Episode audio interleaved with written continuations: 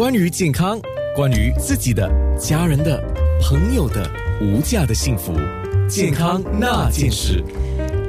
啊，我忽然间很想问陈医生一个问题啊，呃，因为我在面部直播一直在跟医生开玩笑，不过我一直差不多觉得自己是这样。我说我是一个怕输的人，尤其是在健康这方面，在健康管理的这方面呢。那对于你作为一位专科医生来讲，呃，你觉得一个人如果是像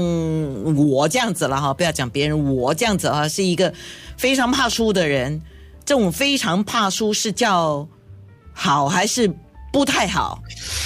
我就是我觉得说不该以这个怕输来呃来来描述。我是觉得就是说比较注意自己健康方式方式的一个人，就是比较有智力、比较有这个健康意识非常之强的一个人。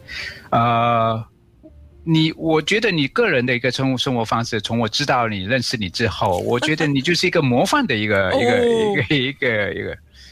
一个一个人嘛，就是说可以大家做以你这个生生活方式作为一个参考，一个一个借鉴，我觉得这我觉得是一个好的事情，不要不要以这种负面的这种呃怕输的这个呃词汇来描述自己。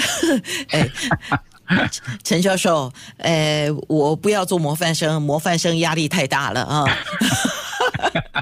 模范生压力很大的，不要不要不要。OK，呃，陈怀庆教授他是新加坡国立大学心脏中心的专科医生。我要请教一个问题，你刚才其实差不多已经有回答了。有人说心脏病的问题不在于饱和脂肪，而是在于慢性炎症。那你个人看法？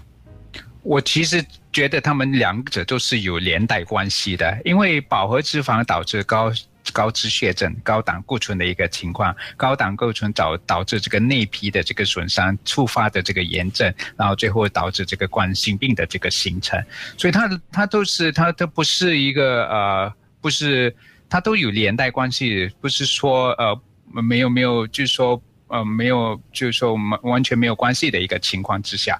所以啊，它其实就是一个整个发病的一个过程啊，嗯，包括过程当中有这个致病因素的存在，也有这个炎症的这个发生。哦，就是要注意这个问题，也要注意那个问题，因为他们是互相在影响的，对不对？嗯嗯，健康那件事。